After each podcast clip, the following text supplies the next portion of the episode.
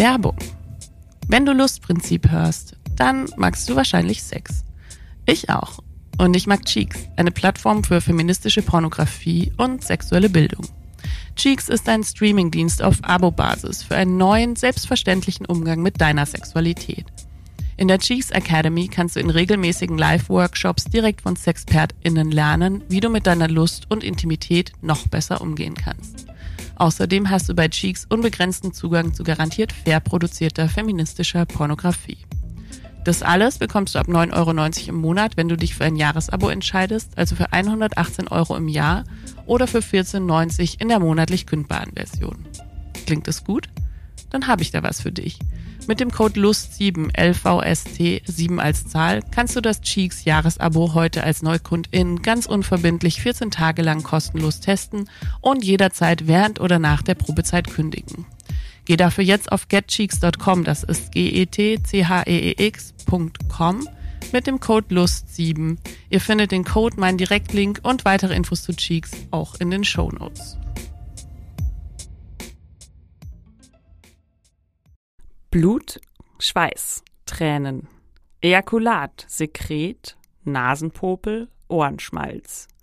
Jeder Mensch besteht, je nach Alter und Geschlecht, zu 60 bis 80 Prozent aus Wasser, das in höchst unterschiedlicher Form aus uns allen rauskommt. Aber warum finden wir manche Körperflüssigkeiten eigentlich besser als andere? Warum ist Periodenblut in der Werbung eigentlich blau wie ein Chlorreiniger, während ein Kammshot das legitime Happy End jedes heteronormativen Pornos ist? Was bedeutet es, dass wir uns riechen können, wenn die Chemie stimmt? Wer benutzt wirklich Lecktücher? Und was ist eigentlich das Problem an Kondomen? Schlucken oder spucken? Was ist an Kotze romantisch? Darüber reden wir heute in der zweiten Folge von Lustprinzip. Wer ist eigentlich dieser Sex? Oh wow, präsentiert Lustprinzip. Der Podcast von Theresa Lachner.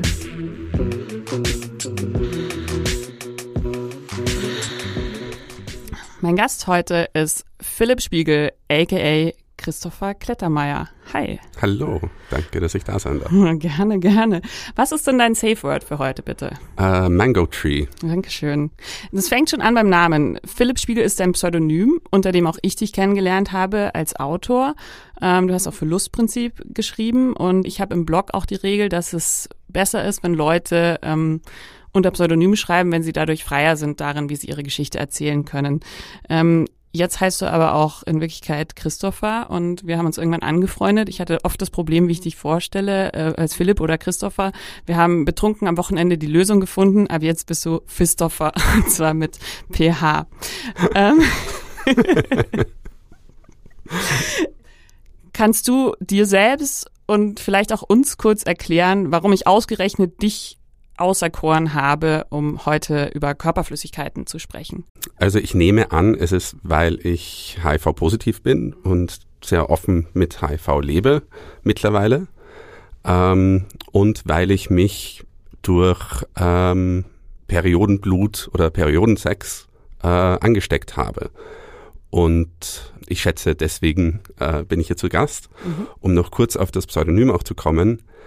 Ähm, das war einfach ein Prozess, den ich gebraucht habe, um, wie du auch sagst, offener schreiben zu können, mit dem Thema besser umgehen zu können.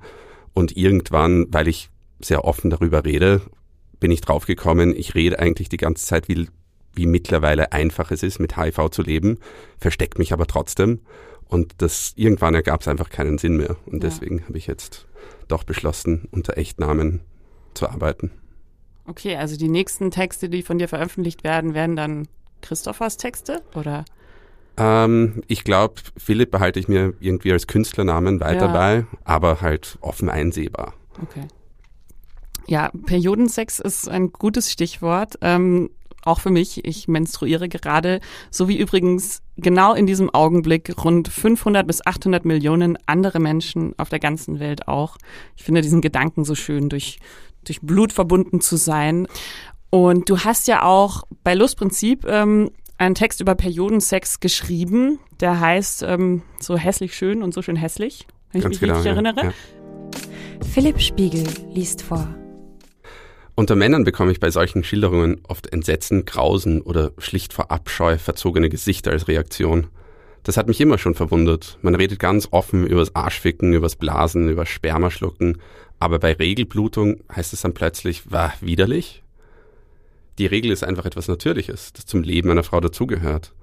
Je mehr man sich damit auseinandersetzt, desto eher kann man sich nicht nur intimer begegnen, sondern auch zyklische Konfliktsituationen vermeiden, beziehungsweise seine Partnerin besser verstehen. Man up and deal with it. Wie, wie macht es ein Mann? Man up and deal with it ja, im Endeffekt geht es einfach um eine Auseinandersetzung. Also um zu wissen, wie so ein Zyklus halbwegs funktioniert. Wenn die meisten wissen ja gar nichts darüber. Die wissen, okay, da gibt es ein paar Tage, wo, wo sie halt grantig ist mhm. und das ist es. Mhm. Wenn man sich ein bisschen damit auseinandersetzt und weiß, okay, äh, jetzt, jetzt fängt die Periode gleich an oder, oder wo sie sich im Zyklus gerade befindet, kann man viel mehr auf sie eingehen. Ich, ich glaube, jeder Mann weiß, dass mittlerweile äh, äh, kurz vor der Regel muss man anders mit einer Frau kom kommunizieren wie, wie nachher. Einfach weil man auf anderes achten muss, auf eine andere Kommunikation. Ich habe in meiner äh, längeren Recherche einfach auch öfters zu hören bekommen, dass im Endeffekt in einem Zyklus sind die Interessen, sind die, die Anziehungspunkte von Frauen natürlich ganz anders zu jedem Zeitpunkt. Oder nicht ganz anders, aber zumindest ein bisschen. Und darauf kann man ein bisschen eingehen, wenn man sich ein bisschen damit auskennt. Ja. Ich habe das ja auch erst vor ungefähr drei Jahren gemerkt, als ich die Pille abgesetzt habe, wie sehr das doch mein Leben verändert hat. Davor war ich halt 15 Jahre lang so 19 Grad bewölkt und meine Stimmung war immer relativ gleich. Und jetzt gibt es einfach Tage, da ähm, kann ich allein die Welt erobern und Tage, da muss ich weinen, wenn ich ein kleines Haustier sehe.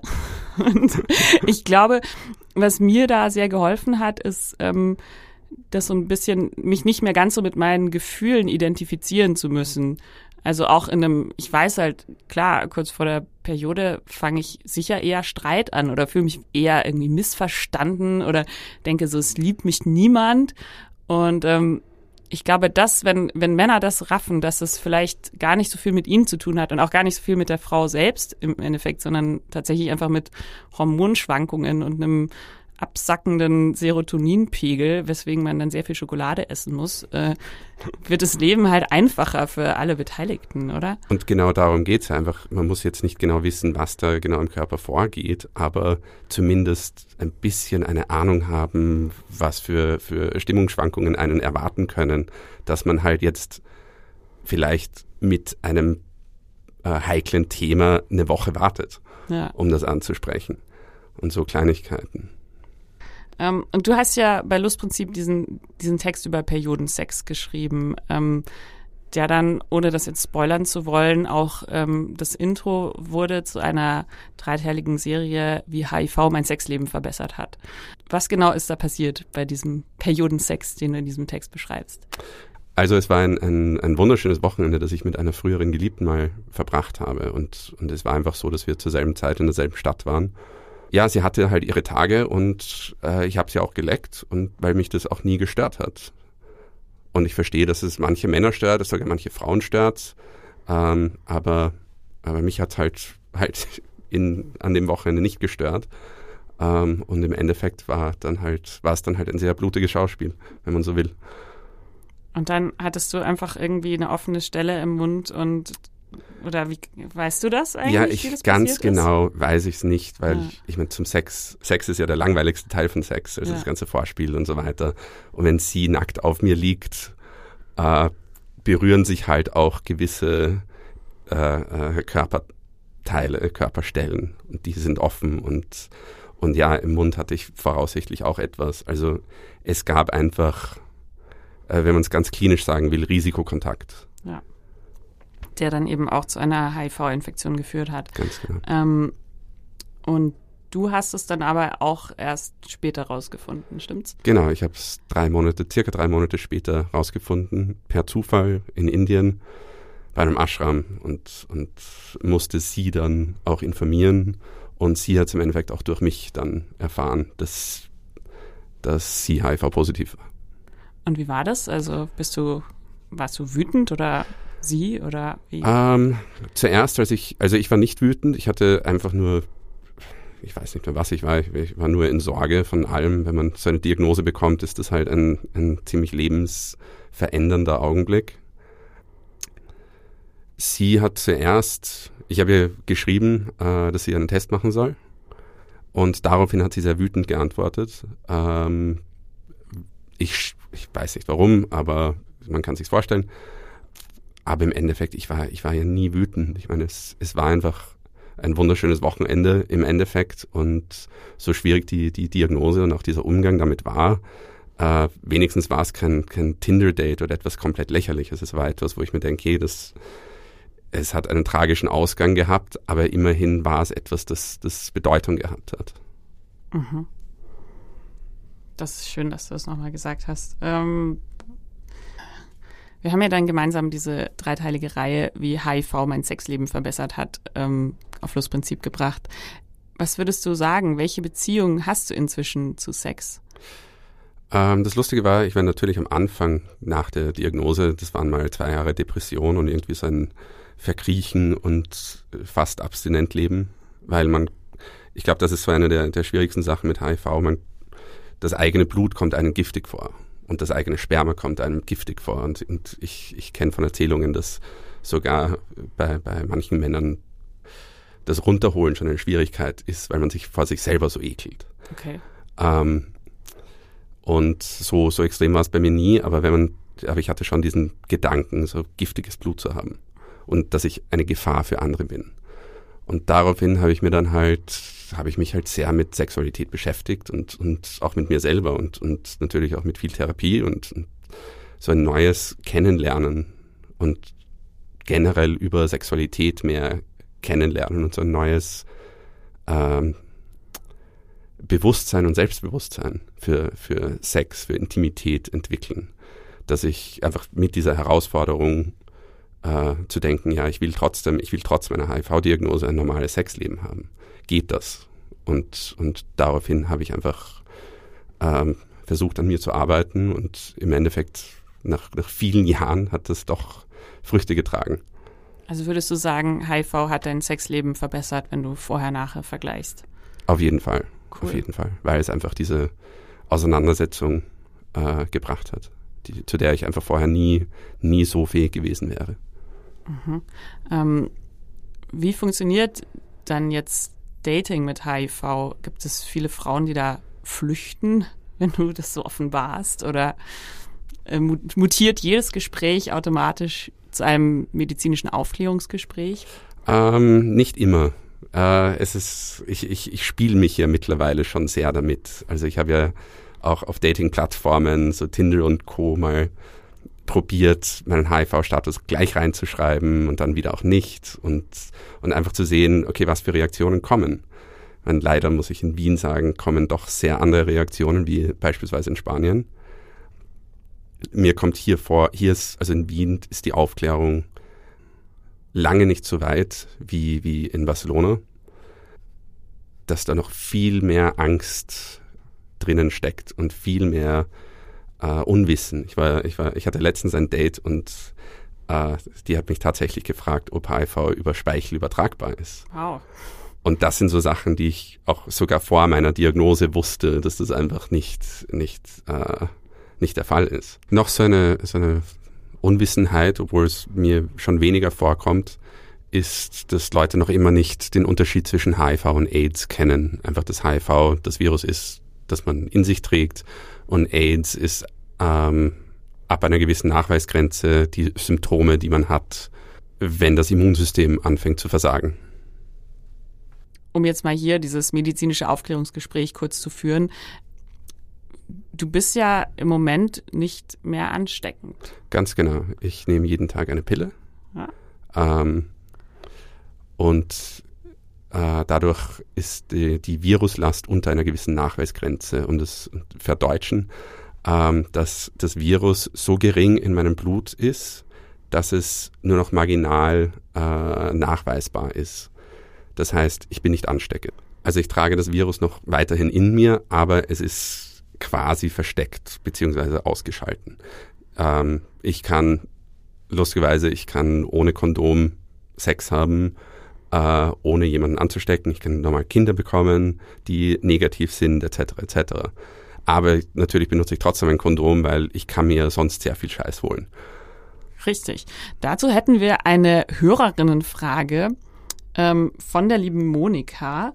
Sie schreibt, ich würde gern mehr von den Männern hören, die ohne Kondom Sex haben wollen. Ich habe davon immer nur gehört, dass es das so oft gibt. Ich würde gerne die Logik dahinter verstehen.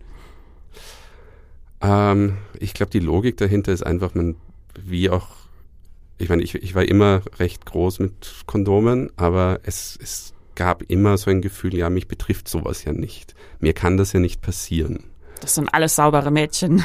Das sind nicht nur saubere Mädchen, aber ich bin auch, auch natürlich ganz sauber und ja, man fühlt sich schon sehr unverwundbar. Ich habe ähm, die beste äh, Nachricht neulich von einer Frau, die ich bekommen habe, war, ähm, ein Typ hat zu ihr gesagt, ich bin Polizist, wir können ohne Kondom Sex haben. okay, und dann, dann ist alles safe. ich, muss, ich muss auch dazu sagen, dass eigentlich natürlich der Hauptgrund bei mir war immer, das war, hatte nichts mit Krankheiten zu tun, das hatte nur mit Schwangerschaft zu tun. Ich wollte niemanden schwängern. Ja. Und das war so der Hauptgrund, äh, äh, warum ich immer eigentlich auf, Kondome insistiert habe. Aber das war auch, das ist auch so ein Beispiel. Ich habe mich auch früher immer beschwert, ja, das ist zu eng oder, oder sonst was.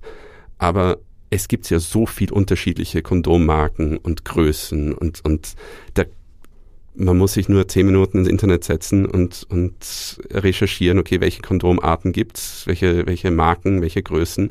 Und man kann was finden, was, was auch super passt und angenehm ist, dass man gar nicht mehr spürt.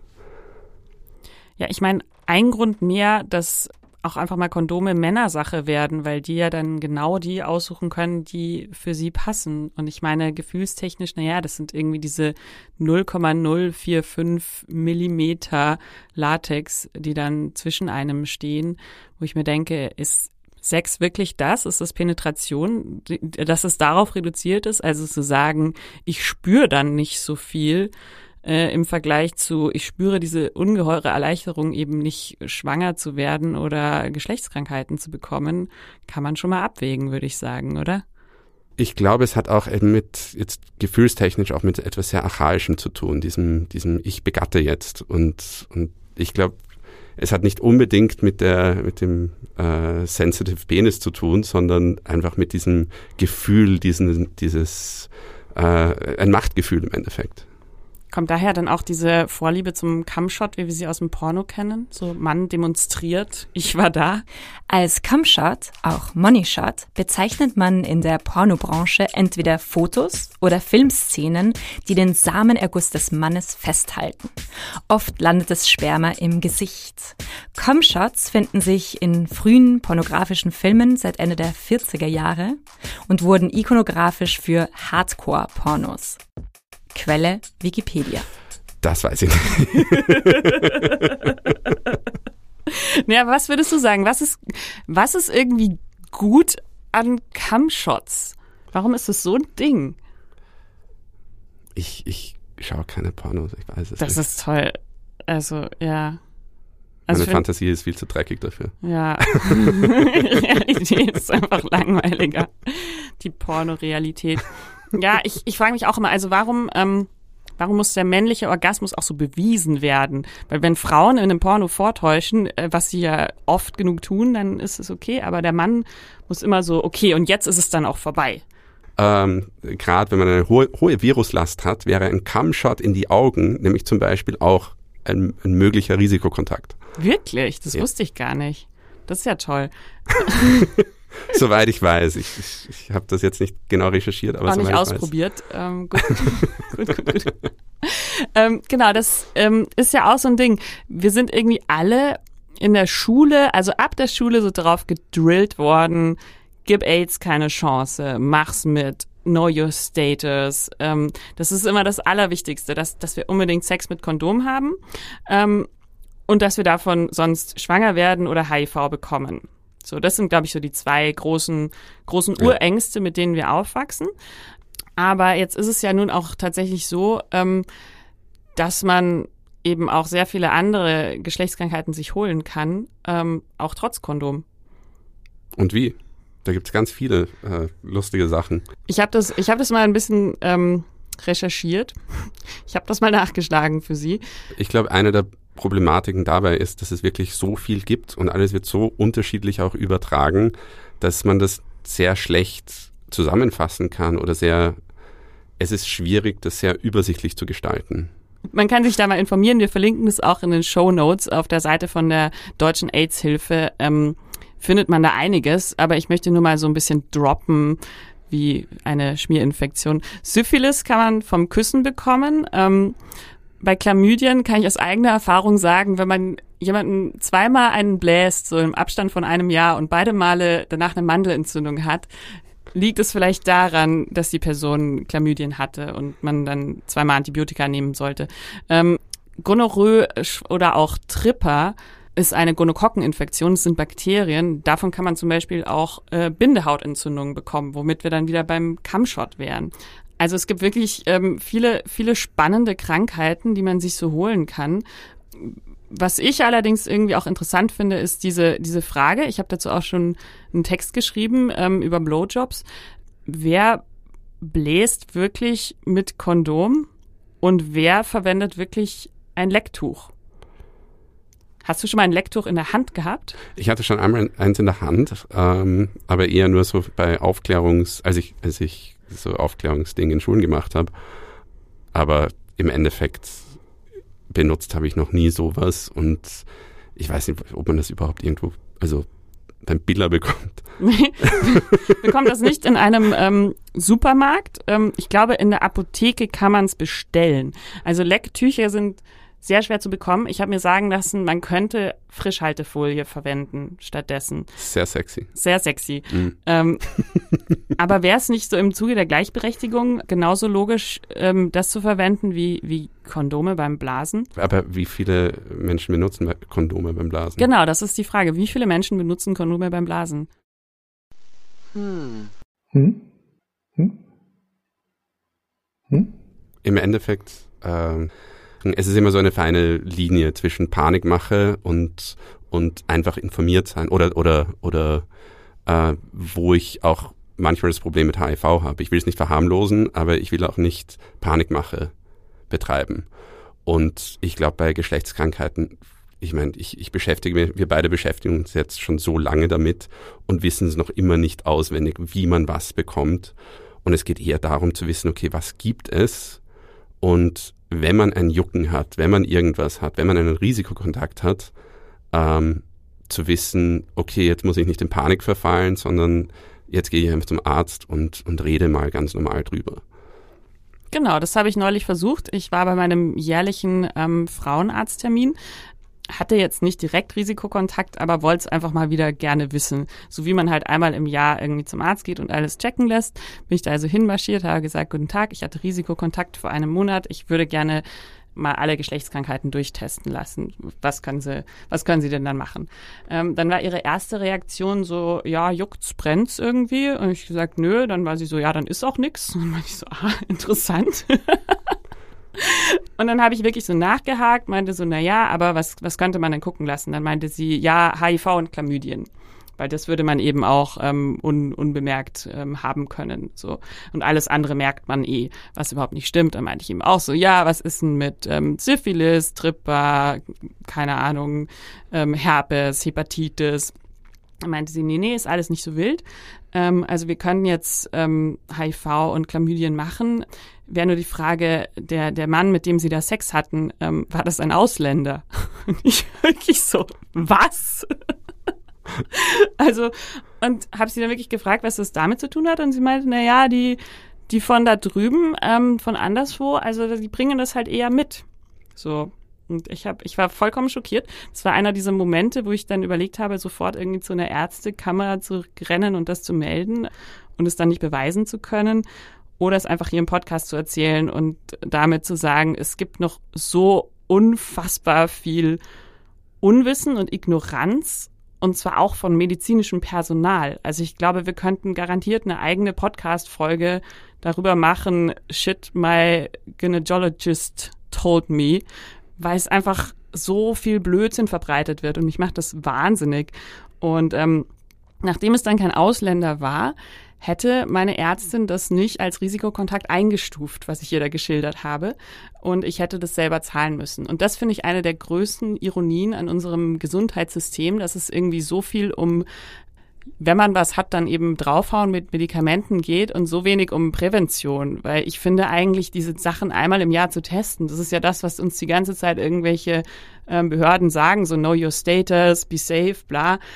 Aber gleichzeitig eben mit dieser vollkommen neoliberalen Selbstverantwortung, dass man sich dann eben auch drum kümmern muss und es auch bezahlen muss. Und ich habe mal nachgeguckt, wenn man so mal alles grob abchecken lassen will, das kostet schon so 130 Euro. Und das kann sich jetzt auch nicht jeder immer so als Igel-Leistung so gönnen. Und das ist, das ist eben auch ein Problem. Äh, also auch, auch bei mir war das so, als ich nach meiner Infektion sehr, sehr krank wurde, mein Arzt ich bin ein Heteroman, warum sollte man da eine HIV, einen HIV-Test machen? Und im Nachhinein bin ich froh, dass ich zufällig draufgekommen bin. Weil ein Problem, das wir heutzutage generell haben, ich werde öfters von, von vor allem Frauen angeschrieben, die Late Presenter sind. Und das bedeutet, dass sie lange schon HIV-positiv sind, aber sehr spät diagnostiziert wurden. Das heißt, äh, das Virus hat schon ziemlichen Schaden angerichtet. Das Immunsystem hat, hat schon, hat einfach nicht mehr diese, diese Stärke, die es, die es haben sollte. Und das, das liegt einzig und allein daran, dass, dass äh, niemand sich testen lässt oder zu spät testen lässt. Beziehungsweise, dass, dass das einfach nicht am Radar ist für, für Frauenärzte oder praktische Ärzte. Eine Freundin von mir, die ich nach meiner äh, Diagnose, mit der ich eine Zeit lang was hatte, die ist mal auch zu dem Arzt gegangen und der Arzt hat sie eigentlich ausgelacht und so, warum, warum, sie gehören doch nicht zur Risikogruppe. Warum soll man da einen HIV-Test machen? Ja, es ist, es ist zum Teil sehr schockierend, was da kommuniziert wird. Ja, genau diese Attitude irgendwie, die ich auch von meiner Ärztin erlebt habe, von wegen, ja, wenn nichts brennt, dann ist auch nichts. Ich wirklich denke, are you fucking kidding me?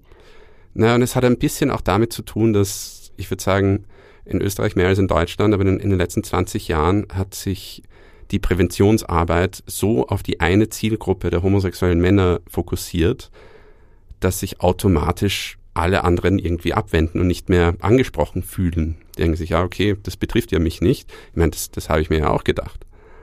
Also da, da könnte man natürlich viel mehr machen und einfach ein viel breiteres Spektrum ansprechen. Wir haben noch eine Frage über Instagram bekommen von Anna, die wissen will, hast du Hass erleben müssen, seit du mit dieser Diagnose an die Öffentlichkeit gegangen bist? Ähm, nur in Form von, von äh, Kommentaren unter Artikeln, die ich geschrieben habe. Aber überraschend wenig. Weiß nicht, ich, ich fand das immer irgendwie eine. Am Anfang war ich schockiert von manchen Kommentaren. Zum Beispiel, was war dann da so? Ah, naja, das ist, ähm, ich meine, das war auch ein recht provokanter Artikel, wo ich, wo ich eine Dating-Situation erklärt habe, bei der ich der Frau nicht sage, dass ich HIV-positiv bin.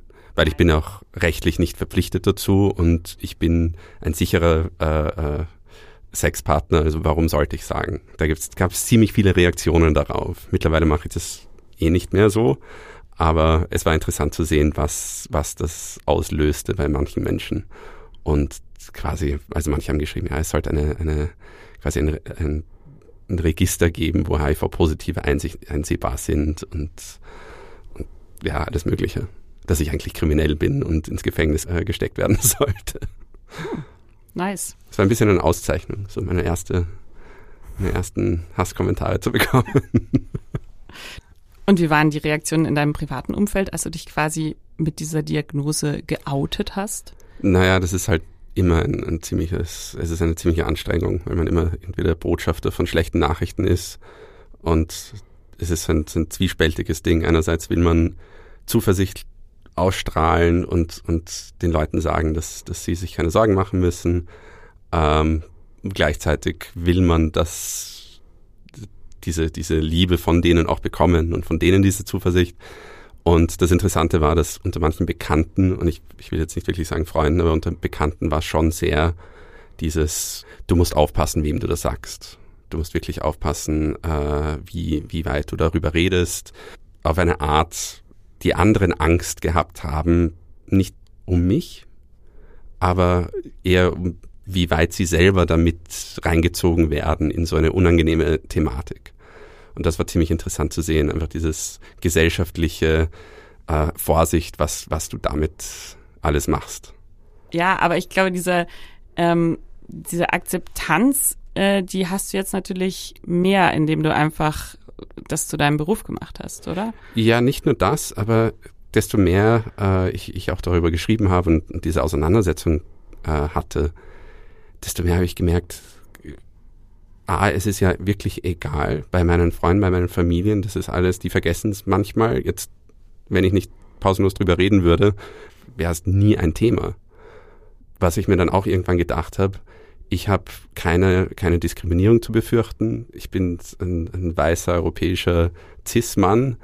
Äh, wenn ich nicht damit offen umgehen kann, wer soll es sonst machen? Mhm. Ich habe keinerlei äh, äh Repressalien zu fürchten. Bei, bei, mir ist es quasi eine Auszeichnung, wenn man mich Schlampe nennt. Also es ist es es ist mir irgendwann so lächerlich vorgekommen, dieses was was andere darauf projiziert haben. Das war eben auch eben der Grund für dieses für irgendwann dieses Pseudonym auch ablegen wollen, weil wie gesagt, äh, ich kann nicht die ganze Zeit drüber reden äh, wie einfach es ist, damit zu leben, aber dann, mich dann weiterhin verstecken. Ja, und ich, ich weiß noch, wie das war, als du dann beschlossen hast, das abzulegen. Wir haben da ziemlich viel drüber geredet, irgendwie davor, mhm. ob das jetzt cool sein wird. Und dann hast du es gemacht und es war einfach egal. Ja, ja. Das fand ich total spannend. So, das sind immer diese Sachen. Man ähm, erwartet sich so viel Großes und so ein, so ein, so ein großes Tamtam drum. Ja. nichts.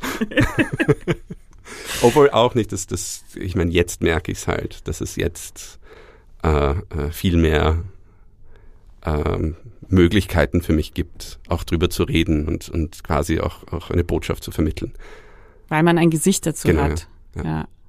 Das kann ich sehr gut verstehen. Ich glaube, irgendwie ein Großteil von meinem, von meiner Präsenz äh, hängt natürlich auch davon ab, dass ich das, was ich mache, unter meinem Klarnamen mache mit Foto im Internet, weil das den Leuten einfach das Gefühl gibt, so, okay, äh, she's real und ich kann der irgendwie trauen. Mhm. So, sie ist eine echte Person und ich glaube ja wirklich auch, dass das gerade, wenn man irgendwie mit Stigmatisierung und Tabus arbeitet, sehr, sehr, sehr hilfreich ist, wenn man dann auch dazu stehen kann. Ganz genau. Im eigenen Namen.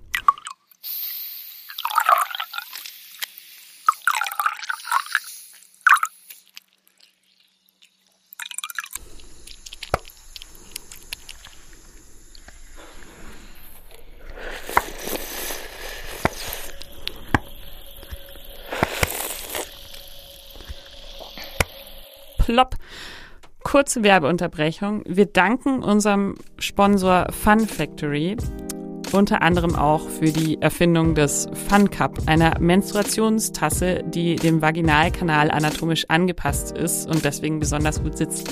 Sie ist aus medizinischem Silikon gefertigt und ähm, selbstverständlich made in Germany. Ich war auch selber schon in Bremen in der extrem netten Factory und kann euch dieses Produkt ans Herz legen. Vor allem auch, wenn ihr euch ein bisschen genauer mit eurem Körper und seinen Flüssigkeiten auseinandersetzen wollt. Und jetzt geht's weiter mit dem Podcast. Ich möchte ganz gerne noch ein bisschen reden über, über Körperflüssigkeiten, die wir vielleicht nicht so gerne wollen. ähm, was fällt dir da so ein? Äh, das übliche Urin, mhm. Flüssigkeiten, ja, diese Fäkalsachen. Ja, ja. Ich meine, allein Spucke. Spucke ist ja auch eigentlich ein kann man ja auch mehr als nur beim Küssen benutzen. Mhm. Und das hat gleich eine, eine ganz andere Wirkung. Ich habe auch mal überlegt, was gibt's eigentlich so für Körperflüssigkeiten? Also es gibt ja so natürlich irgendwie so bei der Frau so und beim Mann auch so der Lusttropfen. Also genau. eine Frau, eine Frau muss feucht werden, ja. Also wir haben auch eine Geschichte gehört, ähm, dass, dass ein junger Mann eine andere Frau so geschämt hat, weil sie beim Sex nicht mal feucht geworden ist. Und das war dann im Freundeskreis ein riesen, mhm. riesen Aufschrei, wo ich auch denke, dann hast du sie vielleicht einfach nicht horny genug gemacht. Und es ist ja auch einfach nicht genauso wie beim Penis. Also dieser Zusammenhang zwischen Erregungsreflex und dann der körperlichen Reaktion. Also es werden auch ja Frauen teilweise feucht, obwohl sie keine Lust auf Sex ja. haben. Das ist auch total zyklusabhängig. Aber trotzdem ist irgendwie dieses Feuchtwerden so ein, so ein total wichtiges Ding, habe ich so das Gefühl. Genauso halt, ähm, ja, dass der Mann irgendwie kommt dann ähm, seit ja auch ein paar Jahren Porno, verstärkten Pornokonsums ist, finde ich, auch Squirten so ein mhm. Ding geworden. Das hat sehr zugenommen. Das hat zugenommen, ja. richtig. Also so weibliche Ejakulation ist jetzt irgendwie so voll auf dem Radar und das ist irgendwie hat so was von Auszeichnung, wenn so ein Typ das ja. schafft, oder? Ja. Ist es auch dieses sehr archaische, ich habe vorher schon, gemacht. Dieses, ich habe ich hab sie dazu gebracht. Ja, ja, ja, genau. Und gleichzeitig gibt es ja eben auch Körperflüssigkeiten, mh, hm, auf die man erstmal oft nicht so Bock hat. So, beziehungsweise eben nur äh, Menschen, die ähm, darauf Bock haben und dann ist es auch quasi so eine Art Fetisch. Das ist was, worüber ich irgendwie viel nachdenke, über, über Ekel. Also, was ich, bedeutet Ekel? Ich glaube, das ist nicht nur unbedingt Fetisch, aber auch sehr viel einfach Fantasie. Und da mhm. kommt auch dieser Ekel und wieder dieses Machtgefüge hinzu, dieses ähm, ich, ich, ich will jetzt gedemütigt, gedemütigt werden oder ich will jemanden demütigen mit Körperflüssigkeiten oder solchen Sachen. Und ich glaube, das kommt auch sehr viel daraus, diese, diese, ähm, diese Lust. Und sehr oft ist mir aufgefallen, dass es sehr, sehr viel theoretisch. Also viele Leute stellen sich so geil vor, aber wollen es dann auch nie wirklich tatsächlich machen, weil es dann, äh, dann ist es dann plötzlich doch sehr widerlich oder sonst irgendwas. Und das ist sehr interessant zu sehen manchmal oder halt darüber zu lesen. Ich habe dann noch mal einen Essay von einer meiner Lieblingsautorinnen gelesen, äh, Melissa Broder, So Sad Today auf Twitter. So heißt auch ihr 2016 erschienener Essayband. Und ähm, das Kernstück dieses Buchs ist ähm, das Kapitel My Vomit Fetish Myself, auf Deutsch quasi mein, mein Kotze-Fetisch und ich ich habe in einem Interview danach mit ihr gelesen, dass sie dieses ähm, Kapitel eigentlich rausreißen lassen wollte, noch nachträglich, weil es so intim ist und sie bei der Vorstellung, dass ihre Tante das liest, irgendwie so total ähm, ausrastet. Und natürlich habe ich mir beim Lesen auch erstmal gedacht, was wirklich ein Kotzefetisch? Muss ich das jetzt durchlesen so? Also es ist natürlich erstmal so, so ein absoluter Widerstand, auch bei mir. Aber der Text hat dann schon irgendwas mit mir gemacht. Und zwar schreibt sie so irgendwie, von frühester Kindheit an hat sie sich sehr, sehr isoliert gefühlt damit, dass sie das sich wünscht, dass sie nicht Kotze an sich ähm, fetischisiert, sondern den Akt, wie sich jemand übergibt. Also dass es darum geht, so, das ist sowas Unfreiwilliges, extrem Archaisches, so wie Ejakulation. Man kann es nicht richtig kontrollieren. Man macht komische Geräusche und sie sagt, es ist äh, eklig, aber wenigstens ist es echt. Und sie hat diesen ähm, Fetisch entwickelt im Alter von etwa drei Jahren, als sie sich irgendwie im Schlaf übergeben hat und ihre Mutter ähm, sich dann eben um sie gekümmert hat, also sie gebadet hat und ganz lieb zu ihr war. Und sie schreibt halt so, das ist so das, was man eigentlich sich wünscht, in seinem allerekligsten Zustand irgendwie geliebt zu werden. Und darum geht's ihr irgendwie wirklich damit. Und sie beschreibt dann verschiedenste absurde Masturbationsfantasien, denen sie laut eigener Aussage sehr, sehr treu ist über die Jahre und sie immer wieder äh, verwendet. Und ähm, das Narrativ ist bei allen irgendwie ähnlich jemand übergibt sich und wird dafür erst so ein bisschen geschämt und dann aber trotzdem auch damit sehr akzeptiert und so kann sich die Person dann selber eben auch mehr akzeptieren. Und sie sagt halt, für sie ist das äh, sexuelle Erfüllung. Und ähm, sie würde diesen Fetisch nie in der Realität ausleben wollen, aber sie sagt schon, dass dieser Fetisch wahrscheinlich auch dazu geführt hat, dass sie in echt ähm, sehr viel promiskuöser ist, als sie es sonst wäre, weil sie ihr ganzes Leben lang nach etwas sucht, was sich in der Realität so gut anfühlt wie der Fetisch in ihrem Kopf. Und ähm, das ist natürlich ein bisschen traurig, aber ähm, sie beendet diesen Text ähm, mit so ist es halt und wenigstens gehört dieser Fetisch mir, auch wenn er eklig ist, ist er eben echt.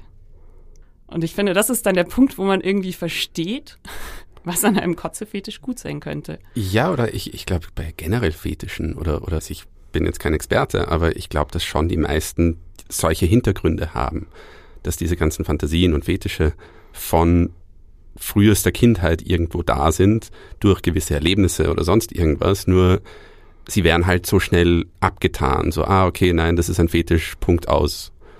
warum jemand den hat, das ist halt, halt wird nie hinterfragt. Es ist ja im Endeffekt um diese Parallele zu sagen, HIV ja selber schuld, äh, äh, Perversling oder sonst irgendwas, der weiter wird nicht gedacht. Bei einem Artikel, dass mein Sexleben besser ist, nur halbwegs provokant wirkt, ist, ist ja eigentlich schon lächerlich. Ja, voll. Ähm, was mir auch noch einfällt zu diesem Ekel und zu Körperflüssigkeiten. Ich habe tatsächlich eine Bekannte, die hat geheiratet und nach der Hochzeit die Pille abgesetzt. Und daraufhin hat sich äh, ihr Geruchsempfinden so verändert, dass sie sich scheiden lassen musste, weil sie ihren Mann tatsächlich nicht mehr riechen konnte. Und das ist halt echt total spannend, wie, ähm, wie das auch funktioniert. Also ich kenne es auch, dass ich irgendwie mit jemandem zusammen bin und den irgendwann einfach nicht mehr riechen kann. Und, und wirklich das, was ich am Anfang toll fand, stößt mich irgendwann mhm. total ab. Also das ist schon, schon spannend, was der Körper einem dann sagt und äh, was man dann so hört irgendwie. Ne? Ja, und wie viel durch den, durch den Geruch geht. Also gerade auch, auch, ich kenne das von einer Ex-Freundin, wo es einfach, äh, das war eine Sucht, das war wirklich eine, eine, eine Sucht nach ihrem Duft. Und, und das fand ich immer so faszinierend. Und wenn es dann plötzlich kippt und dann, dann äh, so extrem hatte ich es noch nie, dass ich, dass ich die Person einfach überhaupt nicht sehen will. Aber ich kann das schon irgendwo ein bisschen nachvollziehen. Dieses, man fühlt sich fast unwohl, nahe zu dieser Person zu sein, weil plöt plötzlich stört einem dieser Schweißgeruch. Voll. Und ähm, äh, warum, warum machen wir Frauen das dann überhaupt, dass wir die ganze Zeit irgendwie, also wir kriegen ja als, als Frau kriegst du ja wirklich die ganze Zeit gesagt, okay, du musst jetzt eine Binde nehmen, um dich den ganzen Tag sicher und sauber zu fühlen. Und zwar nicht nur während du deine Tage hast, sondern am besten immer, weil das, was aus dir rauskommt, stinkt und ist schlecht. Ich glaube, es wird generell so viel, so viel suggeriert an, das muss man mögen, das muss geil sein, das, das ist super und, und so muss man riechen, so muss man aussehen. Aber das ist im Endeffekt so eine individuelle Sache und das, ich glaube, das verlernen halt Leute weil es, weil es nur noch, ja, weil es, weil es immer suggeriert wird und genau wie diese Fetischsache äh, denken sich Leute, nein, ich bin ja widerlich, weil ich sowas sexy finde. Ähm, was, was wieder, wieder auch das HIV-Thema betrifft, dieses ich, ich bin ja grauslig, weil, weil ich das habe. Ich bin giftig. Ähm, ich kann ja anderen Leuten wehtun oder Leute werden mich als widerlich empfinden, ohne danach zu sehen, okay, warum mag ich das? Was ist dahinter? Ist es vielleicht etwas eben Demütigendes oder, oder sonst irgendeine, ein anderer Trieb, den man da, da ähm, einfach ausblenden will? Oder finde ich einfach auch Pheromone geil. Also ich habe jetzt, äh, lese da viel auf Twitter darüber, Vabbing. Weißt du, was Vabbing ist? Nein. Das heißt, ähm, sich seine eigene Vaginalflüssigkeit so hinters Ohr zu tupfen, wo man sonst das Parfüm hintut. Und darüber wird sich viel gerade ausgetauscht im Internet, ähm, ob es funktioniert. Weil es gibt ja auch wirklich, du kannst ja diese Pheromon-Parfüms, kann man mhm. ja in Sexshops schon kaufen. Die stinken wie Sau. das gab es ja auch mit Testosteron. Ja, ja, gibt's klar, ja auch. Ja. Genau, ja. Und das, dass man dann so riecht und dann das andere Geschlecht irgendwie wuschig wird. Aber die ähm, Low-Budget-Variante davon ist eben äh, Vabbing. ich habe es persönlich noch nicht ausprobiert, aber ähm, bin gespannt auf ähm, Hörerinnen, Zuschriften und Erfahrungsberichte dazu. Das finde ich auch so lustig, dass sehr oft, ich kenne das von, von Männer- und Frauenseite, wenn man sich beschissen fühlt, wenn man, wenn man erledigt ist nach einem langen Arbeitstag oder sowas, wirkt man am attraktivsten für das Gegenüber. Also da muss man sich nicht auf, aufdackeln und, und, und einparfümieren, sondern so wenn es richtig im Endeffekt rotzig ist, strahl, äh, strahlt man einfach was anderes aus und, und man riecht einfach anders. Und, und ich kenne das jetzt auch, auch von, von, meinen, von meinen früheren Beziehungen. Da fand ich die Frauen am schönsten. Ja, dieses, wenn man am räudigsten ist, ist man am geilsten. Ich finde halt, das ist auch der Zustand, in dem man am wenigsten lügen kann, ja, weil der, der Körper und der Geruch, die lügen ja nicht. Und entweder man findet jemanden dann halt richtig geil oder halt gar nicht. So, mhm. also kennst du das auch? Du hast mit jemandem Sex und denkst dir danach so, boah, ich kann diese Person nicht riechen. Und das ist dir vorher nicht aufgefallen, ja. weil die geduscht war. Ja. Aber klar, dann hast du irgendwie so diese ganzen Säfte. die Säfte ausgetauscht. Die Säfte ausgetauscht und bist halt wirklich so, fuck, ich muss sofort lüften, das Bettlaken wechseln und ähm, ja, die Wäsche waschen, weil es also geht nicht. Und es Mhm. ist, hat nichts mit der anderen Person zu tun. Also ich hatte das schon zweimal, dass ich richtig traurig war, weil ich die Person cool fand und mochte, aber sie einfach nicht riechen Ja, konnte. ja, das hatte ich auch schon mal. Dieses, äh, man trifft sich, oder wenn man sich dann ein, ein zweites Mal trifft, dass da plötzlich dieses, oh Gott, nein, das, das ist ja ganz fürchterlich. Mhm. Ich finde es auch schwer, das dann zu sagen. So, sorry, aber Du ich kann dich stinkst. nicht riechen. Entschuldigung, du stinkst. So, ja. Ähm, vor allem, wenn halt alles andere irgendwie ansonsten super wäre, aber das ist halt was, darüber kommt man auch nicht hinweg, finde ich. Und deswegen bin ich echt so Freund von, keine Ahnung, tropischen Ländern und auch generell von Sommer, wo man sich einfach von vornherein voll schwitzt. Mhm. Und wenn man sich dann noch mag, dann kann man auch irgendwie Ja. miteinander andere Sachen machen. Wise words. Wise Words. Gibt, gibt, gibt's noch irgendwas, was du den, den Leuten da draußen noch sagen möchtest? Wie könnten sie besser umgehen mit ähm, HIV-positiven Menschen zum Beispiel? Ähm, Im Endeffekt einfach informiert sein und, und ein bisschen das, das Wissen aus den 80ern updaten. Weil es, es ist äh, äh, frei verfügbar. Einfach deutsche AIDS-Hilfe oder, oder österreichische AIDS-Hilfe anschauen, wie sind die Übertragungswege und man, man kann eine rationale Angst davor haben, aber keine irrationale. Und, und darum geht's beim einfach äh, sich informieren. Auch über die, die anderen lustigen Sachen, die man so bekommen kann.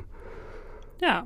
Und vielleicht auch deine Texte lesen und Ja, die auf das- das Prinzip. ja. Dann lernt man ganz, ganz viel. Ganz genau. Ja, dann danke ich dir sehr, sehr herzlich, dass du heute da warst und auch uns ein bisschen Berührungsängste genommen hast. Vielen mit Dank, mir in diesem kleinen Studio sehr geschwitzt hast. Ähm, Jetzt riechen wir uns alle so. Jetzt können, ich finde aber, die Chemie stimmt und wir können uns alle richtig gut riechen. Und ähm, vielen, vielen Dank. Es war sehr schön mit dir. Vielen Dank, dass ich da sein durfte. Wenn wir über sexuelle Bildung reden, fällt mir immer direkt der Sex-Podcast der Zeit ein. Ist das normal? Ich mag den wahnsinnig gerne, weil der wahnsinnig fundiert ist. Und wenn ihr irgendwie ein Thema habt, wo ihr euch mal ein bisschen näher reinfühlen möchtet, ähm, gibt es garantiert schon eine Folge dazu von Melanie Büttner und Sven Stockram. Und ähm, hört euch den auf jeden Fall mal an. Aus dem Hause Oh Wow empfehle ich euch die Folge Jans Heldinnen Nummer 27 mit der wunderbaren Agnes Hunyadi, die äh, mit The Vagina Bible das größte Feminismus-Bloggesin im deutschsprachigen Raum gegründet hat. Was haben wir heute gelernt? Ähm, liebt eure Körperflüssigkeiten, egal wo sie rauskommen. Äh, verwendet Kondome, informiert euch und habt Spaß. Ihr kennt das Spiel jetzt wahrscheinlich schon. Äh, folgt uns auf allen Social Media Kanälen eures Vertrauens. Gebt uns Sternchen auf iTunes. Schreibt irgendwie sowas wie Dollar Podcast gerne wieder. Und freut euch mit uns auf die nächste Folge. Wir reden mit einer feministischen Pastorin darüber, was eigentlich Gott in unserem Bett verloren hat. Und ich freue mich sehr auf euch. Ich freue mich auch von euch zu lesen, zu hören. Schickt uns gerne Nachrichten an theresa.lustprinzip.de und bis bald.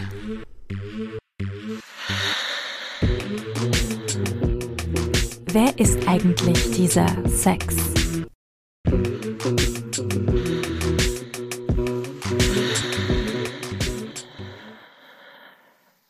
Schlucken oder Spucken hat ähm, meine, meine Religionslehrerin in der Grundschule immer gesagt, wenn ein Kind ein Kaugummi drin hatte, hat sie immer so die Hand hinten gehalten und gesagt, schlucken oder spucken.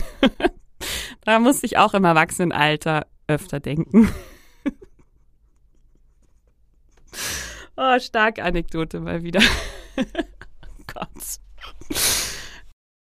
Dieser Podcast wurde präsentiert von Oh, wow.